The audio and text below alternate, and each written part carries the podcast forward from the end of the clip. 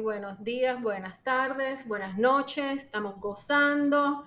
Bienvenidos a un episodio más de Back to Basics. Encantada de estar con ustedes hablando de, temas que a veces no nos gusta hablar, lo encontramos tedioso, pero ciertamente son sumamente importantes eh, para nuestro futuro, para nuestras tomas de decisiones y tenemos que ver esto como una oportunidad de tener paz, tranquilidad económica. Bastante problemas tenemos para también estar preocupándonos con el dinero.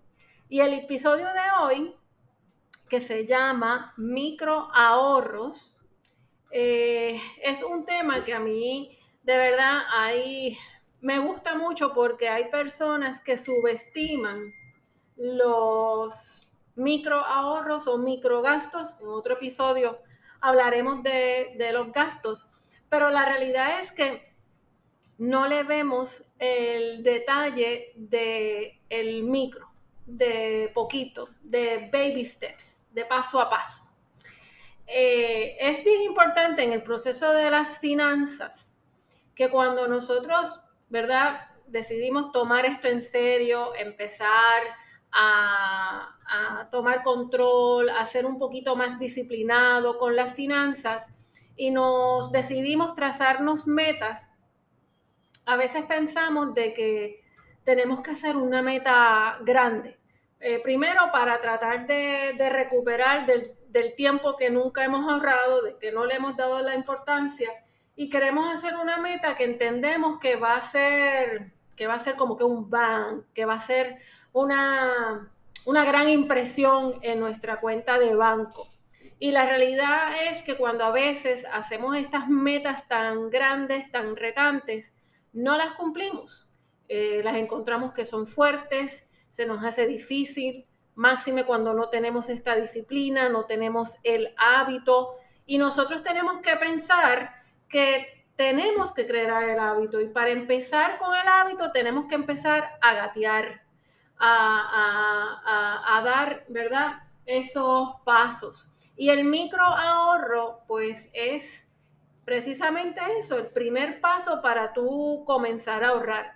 Y a veces no nos damos cuenta lo que equivale el ahorrar cinco pesitos eh, hoy día, 10 pesitos el otro día, 15 pesitos el, el próximo mes. Y cuando lo ponemos a correr en una cuenta de ahorro, pero no estas cuentas de ahorros tradicionales, que ya estamos más que claros que estas cuentas no nos generan nada, el dinero pues está literalmente cogiendo polvo.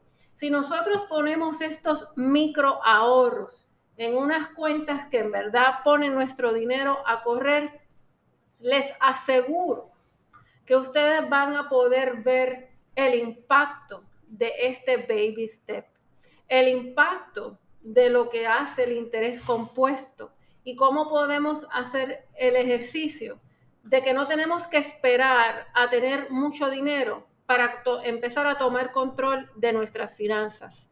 Nosotros podemos empezar a ahorrar desde tan pequeño como 5 dólares o hasta el mismo cambio, el menudo que nosotros tenemos. Miren, cuando yo recuerdo cuando yo era más joven, porque sigo siendo una niña, eh, cuando yo era más joven, mi mamá tenía una alcancía eh, de Pinocho.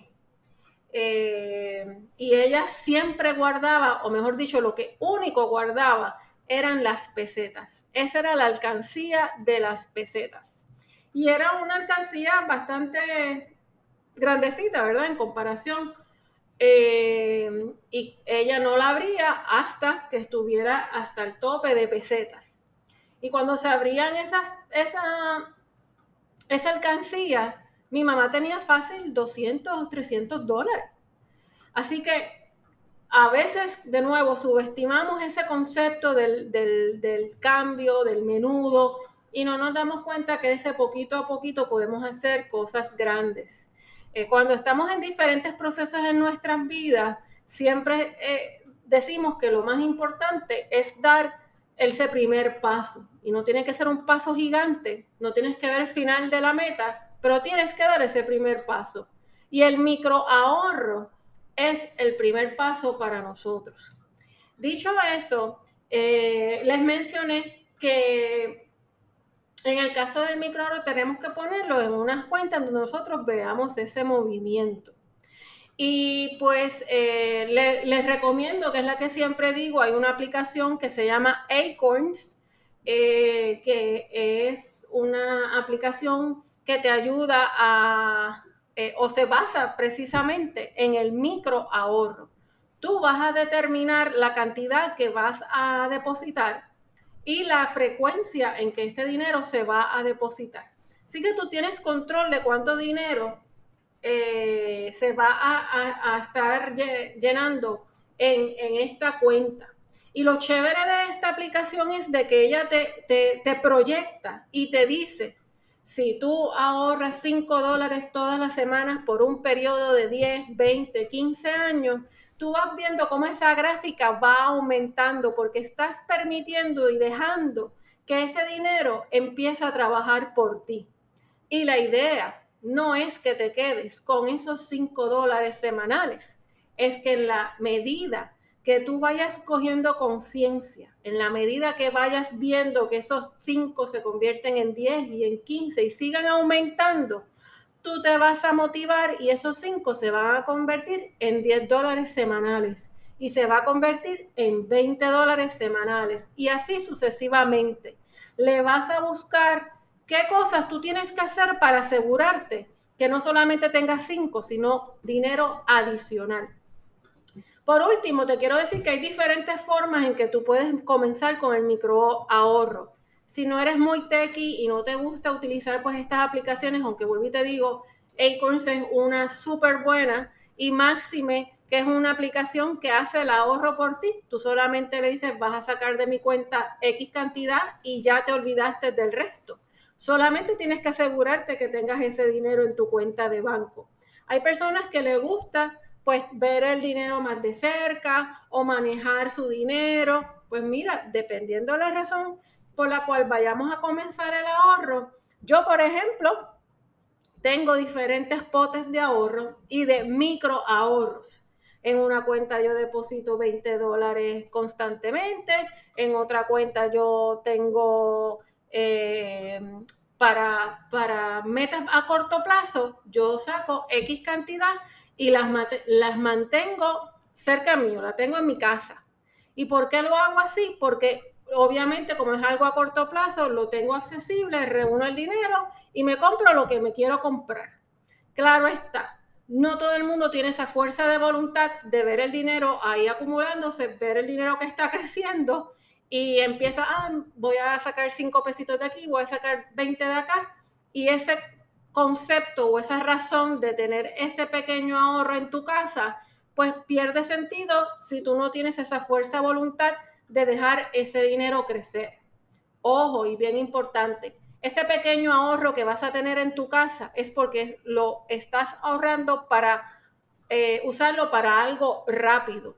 Si estamos hablando del micro ahorro para largo plazo, pues ciertamente tienes que depositarlo en una cuenta de banco que te genere intereses, porque esa es la idea de todo esto. Si lo dejas en banca tradicional, es lo mismo que si lo tuvieras debajo del matre o en una cajita en el closet.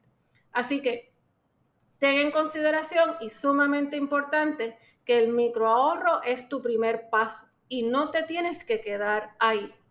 Te invito a que cheques nuestra página backtobasicspr.com en donde vas a tener una hojita que hace, hace, un tipo de ejercicio, como un reto de cómo tú vas a ir ahorrando en las próximas 52 semanas, tú puedes cambiar la cantidad que tú vas a determinar ahorrar para que veas cuánto dinero vas a tener al final del año.